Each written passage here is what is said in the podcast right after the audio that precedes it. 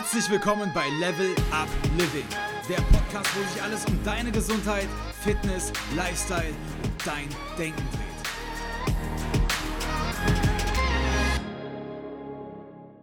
Hallo, schön, dass du reinhörst beim heutigen Interview. Ich spreche mit Dr. Dr. Rainer Zietelmann. Er ist Historiker und Soziologe, 24-facher weltbekannter Autor und außerdem ein erfolgreicher, millionenschwerer Unternehmer. Er hat aber auch eine interessante Biografie, wenn es um Gesundheits-, Fitness- und Lifestyle-Themen geht, sowie um sein Mindset. Und genau dazu wollen wir ihn heute befragen. Viel Spaß dabei. Herzlich willkommen, Herr Dr. Rainer Zittelmann, hier im Level Up Living Podcast, heute mit Ihnen. Denn Sie haben es geschafft, mit dem Rauchen aufzuhören, mit dem Trinken aufzuhören, sind heute ein sehr sportlicher Mann, der, Sie haben es selber schon mal gesagt, einen besseren Körper hat als 99 Prozent aller anderen Männer in Ihrem Alter und auch als viele jüngere Menschen. Wir wollen zurückkehren zu genau dieser Zeit. Wie haben Sie das damals geschafft, mit dem Trinken aufzuhören, mit dem Rauchen? Was war da bei Ihnen im Kopf anders als bei vielen anderen Menschen? Vielleicht müssen wir da verschiedene Dinge mal, mal abschichten. Also in der Tat ist es äh, heute so, dass ich äh, äh so gut wie jeden Tag äh, trainiere, dass ich auch seit 35 Jahren keinen Alkohol getrunken habe, dass ich auch seit jetzt ungefähr 15 Jahren keine Süßigkeiten esse, dass ich ungefähr seit 30 Jahren nicht äh, rauche und so weiter. Aber Sie sehen schon aus der Zeitabfolge, dass das nicht alles auf einmal passiert ist. Ja? Deswegen fangen wir vielleicht mal äh, Stück für Stück an. Erstmal mit dem, mit dem Sport. Ich war an sich eher ein unsportlicher Mensch, weil meine Eltern, die haben auch nie Sport gemacht, noch nie in ihrem Leben. Und äh, ja, dann wächst man ja so auf, auch irgendwo als äh, Intellektueller, der ein bisschen die Nase rümpft über, über Leute, die, die viele Muskeln haben. Und äh, das hieß dann so bei, bei unserem Muskelprotz mit Spatzenhirn. Ja. Und dann hatte ich, hatte ich aber so ein Erlebnis, ich hatte einen Biologielehrer, den ich sehr bewundert habe. Und der war äh, zugleich Präsident vom Hessischen Gewichtheberverein.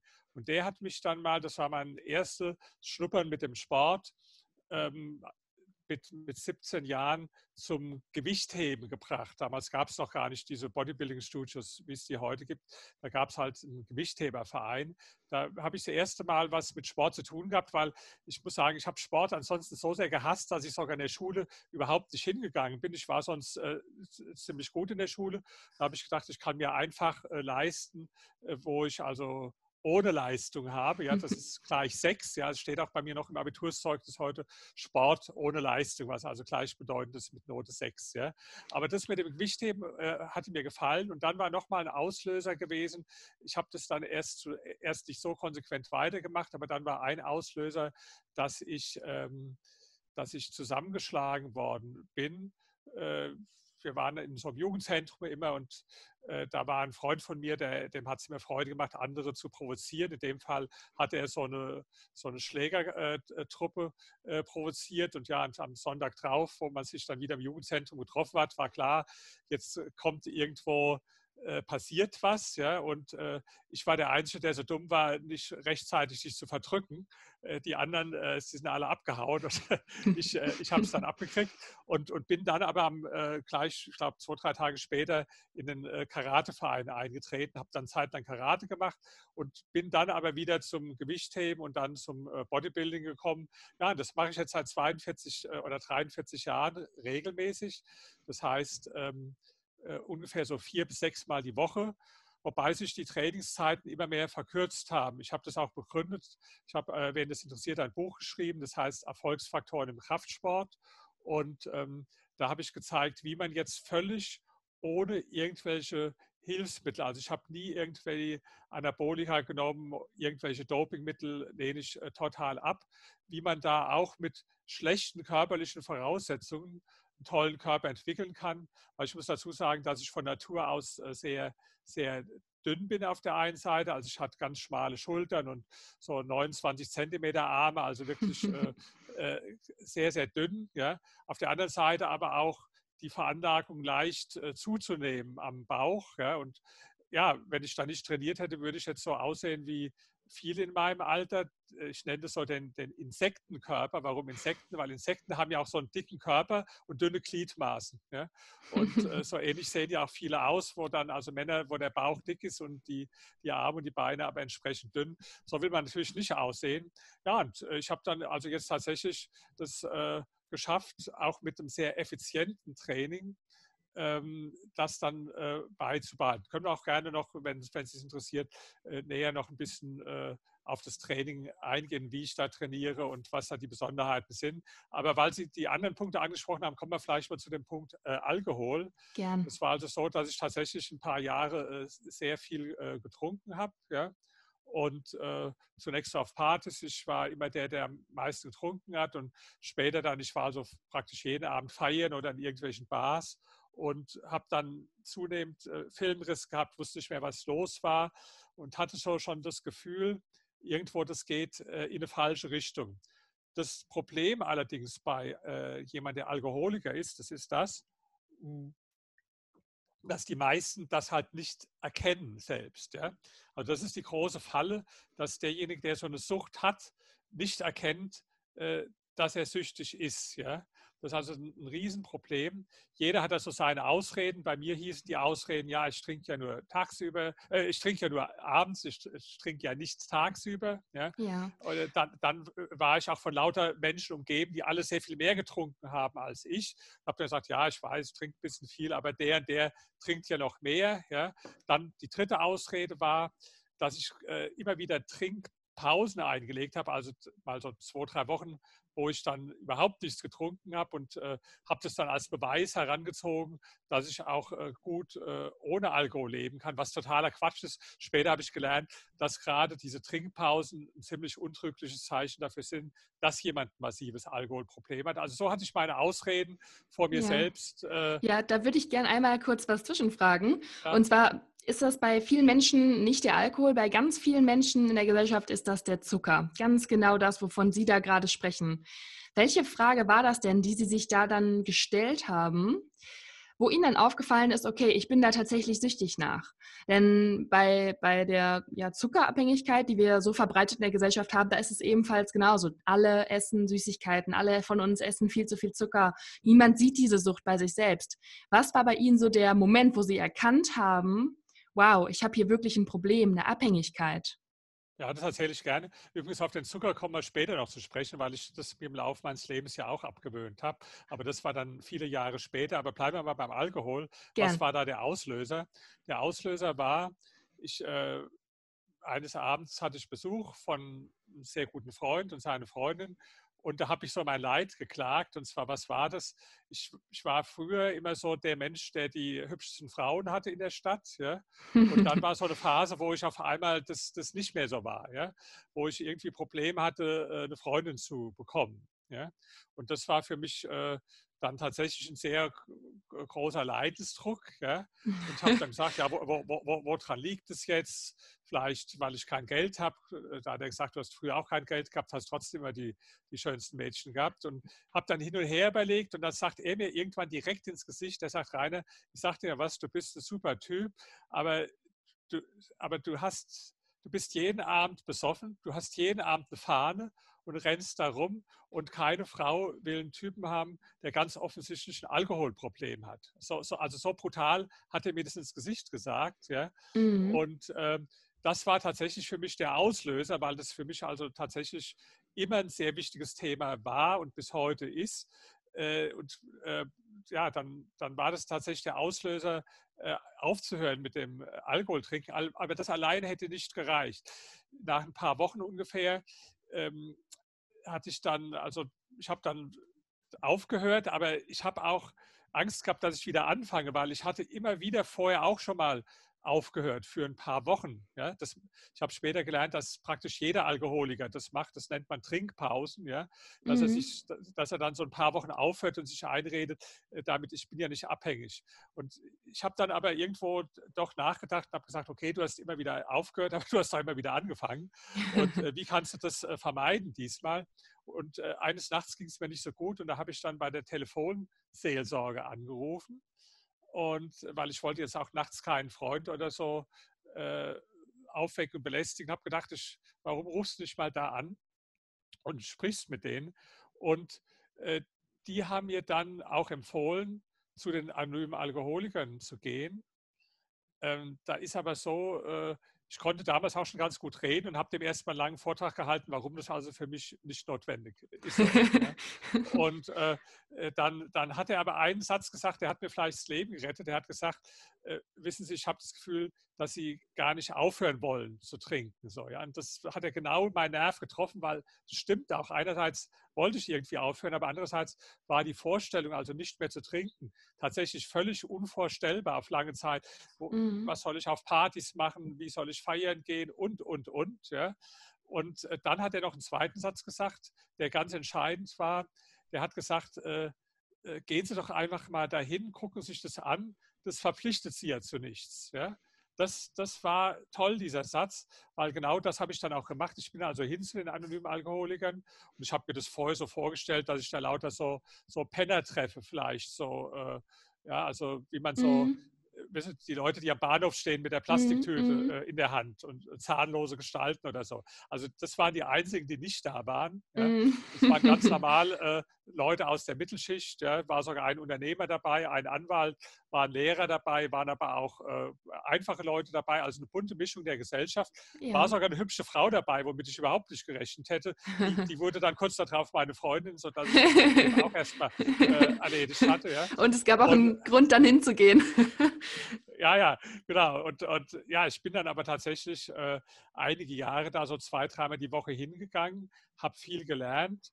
Und äh, ich weiß noch, der erste Abend, wo ich da war, da war tatsächlich der Auslöser, da, da, gibt es einen Fragebogen von der Weltgesundheitsorganisation, ob man Alkoholiker ist. Das kann man so ankreuzen. Ich hatte den auf Empfehlung von einem Freund von mir auch schon mal zwei Jahre vorher ausgefüllt. Ja. Aber damals hatte ich, war ich gerade so an der Grenze. Es waren irgendwie so, ich glaube, da hieß es ab sieben Fragen äh, sind sie gefährdet. Und ich hatte genau sieben mit Ja angekreuzt. Und da hatte ich mir damals, also zwei Jahre vorher, noch eingeredet, naja, die eine mhm. Frage hättest du auch anders beantworten können und vielleicht äh, äh, trifft es doch nicht zu. Da waren es dann aber schon, ich glaube, äh, elf oder zwölf Fragen, die ich mit Ja angekreuzt habe.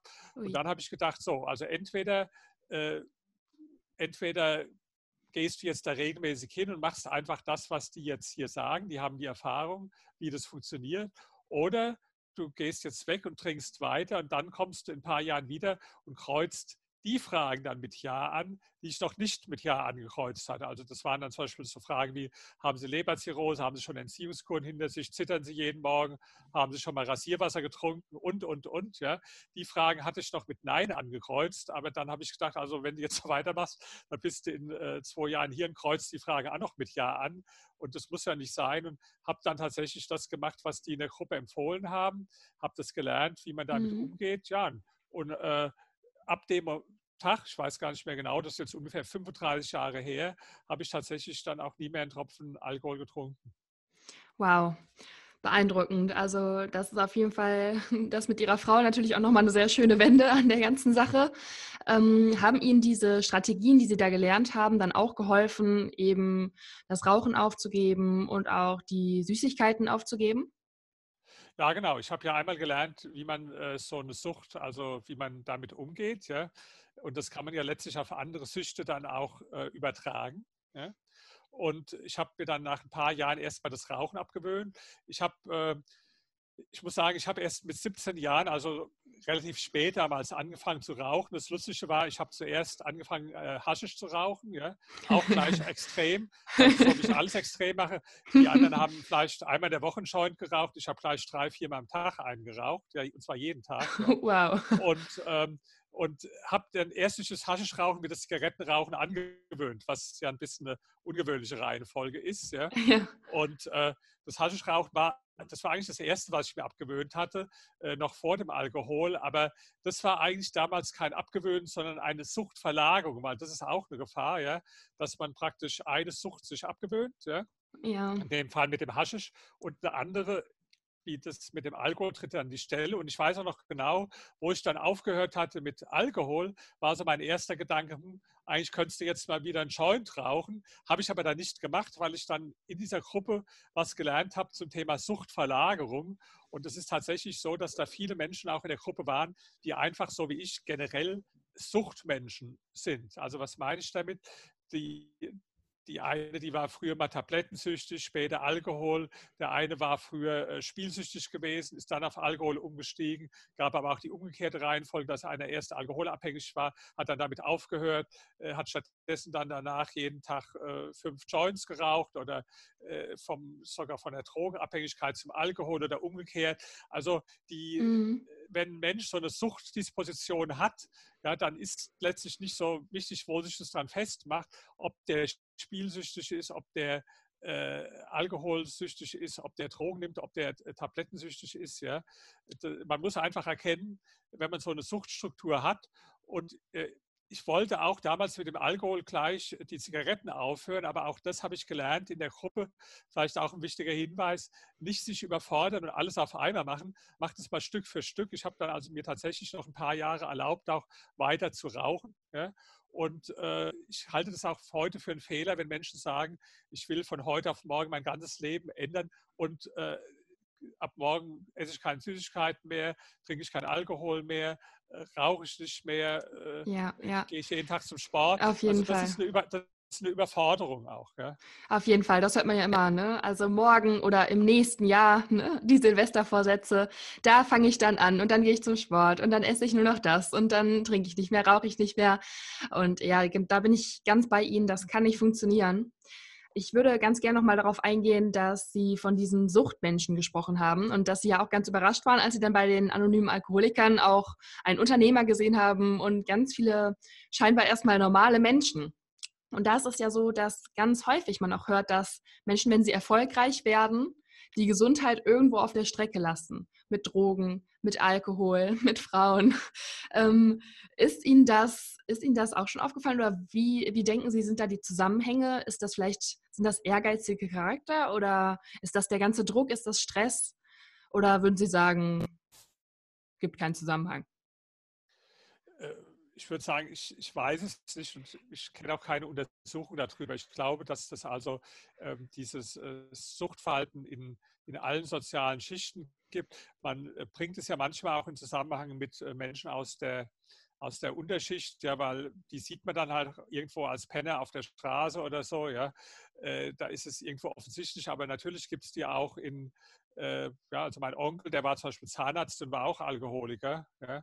Der mhm. konnte am Schluss dann auch seinen Beruf gar nicht mehr äh, äh mhm. ausüben, richtig. Ja. Also es gibt es in allen Gesellschaftsschichten, ob das jetzt bei bei sehr erfolgreichen Menschen sagt man so manchmal bei Managern oder so, dass das verbreiteter wäre als bei anderen. Ich kenne jetzt keine Untersuchung darüber, die das äh, bestätigt, aber es gibt es auch, ja. Und ich würde auch gar nicht so nach, auf der Suche gehen nach Gründen. Ich habe das auch bei mir selbst äh, nicht gemacht. Also jetzt äh, manche dann so psychologisch erforschen, also was habe ich für Probleme, warum ich getrunken habe oder ähm, irgendwo die Gründe dann. Äh, manchmal ist es gar nicht so wichtig, die, die, Gründe für was zu kennen oder aufzudecken im Leben, sondern wichtiger ist äh, zu wissen, äh, wie man damit aufhört. Ja, und da muss man also nicht jetzt erst sich selbst analysieren oder analysieren lassen, um ja. vielleicht irgendwelche Kindheitserlebnisse oder was weiß ich. Ja, das, äh, das ist meiner Meinung nach nicht notwendig, sondern wichtiger ist, dass man äh, praktisches Werkzeug an die Hand bekommt, wie man damit aufhört, auch ohne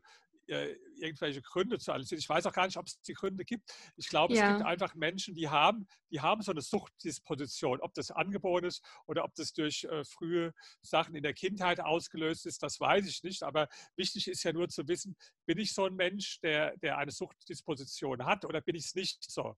Und äh, warum das jetzt ist, das ist eigentlich weniger wichtig als die Frage, ja. äh, wie, wie gehe ich denn damit um? Ja, sehr gut. Genau, in der Medizin, da unterteilen wir da zwischen so psychiatrischer oder psychosomatischer oder auch ja, Psychotherapie und auch Verhaltenstherapie. Und da sagen Sie, die Verhaltenstherapie, das ist das, wo Sie dann auch Ergebnisse sehen und damit wollen Sie sich beschäftigen. Vielleicht gehen wir da nochmal auf Ihren Alltag ein. Was haben Sie denn da neben Ihrem Training, über das wir schon gesprochen haben, für Tätigkeiten, Gewohnheiten, die Sie gesund halten? Ähm, ja, vielleicht äh, kommen wir aber auch noch auf einen anderen Punkt vor, den Sie vorhin kurz mal angesprochen hatten, nämlich mit den äh, Süßigkeiten oder mit dem Zucker. Ja? Auch gerne. Ähm, das, äh, das gehört ja auch damit dazu. Genau. Äh, das ist jetzt vielleicht bei mir so seit 15 Jahren. Da sagen ja auch viele Menschen, oh, das kann ich mir überhaupt nicht vorstellen. Also ohne Süßigkeiten unmöglich. Ja? Habe ich mm. mir mhm. auch nicht vorstellen können, weil ich habe sehr, sehr gerne zum Beispiel Eis gegessen. Ja. Ich habe sehr gerne Marzipan gegessen. Ich habe unglaublich gern äh, Schokolade, zum Beispiel äh, Toblerone oder so gegessen. Ja. Ich habe in Riesenmengen äh, so wie Gummibärchen gegessen. Also eigentlich alles, was süß ist, äh, ja. habe ich gerne gegessen und zwar auch nicht zu so knapp. Also ich habe dann manchmal eine ganze Familienpackung Eis verzehrt oder auch äh, zwei, drei Tafeln Schokolade hintereinander gegessen. Ein also Mann der Extreme. Wirklich, genau, das, das, das war wirklich äh, tatsächlich äh, extrem. Ja, und äh, dadurch, dass ich sonst diszipliniert war, ich bin jetzt nie, äh, nie richtig dick geworden, aber natürlich habe ich dann schon ein paar Kilo zugenommen, ja, was mich dann geärgert hat. Dann muss ich wieder Diät machen und abnehmen und hin und her. Ja? Und ähm, das war, äh, das war so, dass ich dann tatsächlich gemerkt habe, das ist einfach ein Kampf, den du nicht gewinnen kannst. Ja? Und ich habe dann auch schon gemerkt, schon in dem Moment, wenn du jetzt was Süßes isst, ja, fühlst du dich eigentlich sogar schon in dem Moment nicht richtig wohl. Klar, das schmeckt, aber schon mm. in dem mhm. Moment hat man da ein schlechtes Gefühl, ein schlechtes Gewissen und, und, ärgert sich über sich selbst, ärgert sich vielleicht auch noch Stunden später dann darüber, ja. Und es mm. war so ein ewiges Hin und Her. Und ich habe dann, äh, ja, ich hatte ja gelernt vom Alkohol her, vom Haschisch her, vom äh, von den Zigaretten her, wie es geht, sich etwas abzugewöhnen. Ja? Und der Zucker war dann die und, Krönung. ja, und, und dann, dann habe ich das einfach darauf übertragen ja? und habe gesagt, okay, jetzt mache ich das genau so. Also ich habe insbesondere gelernt äh, bei dem Alkohol, dass wenn man eine Sucht hat, ja, dann, dann kann man das auch nicht in Maßen äh, tun, sozusagen. Das geht einfach nicht. Das, wenn dann jemand sagt, äh, ich trinke dann weniger oder ich rauche weniger oder ich esse weniger Süßigkeiten, das geht für die Menschen, die jetzt, das sind ja die meisten, ja, äh, die irgendwo nicht das richtig als Sucht haben. Aber wer das als Sucht hat, ja, das Wesen der Sucht ist ja genau das, dass man eine Sache nicht in Maßen tun kann, dass man äh, das nicht kontrolliert kann. Ja? Und deswegen ähm, das war so für mich äh, eine wichtige Lehre von den anderen Sachen. Äh, äh, da, da, hieß es auch, du kannst jetzt nicht mal ein Glas trinken, äh, äh, Bier oder sagen, ich, trinke, ich esse jetzt mal ein Weinbrandpralin oder so. Nee, das ist also dann tatsächlich heißt absolut null. Und dann hatte ich noch was gelernt bei dem Alkohol, nämlich, dass es besser ist, wenn man das in äh, kleine Schritte unterteilt. Also was meine ich damit?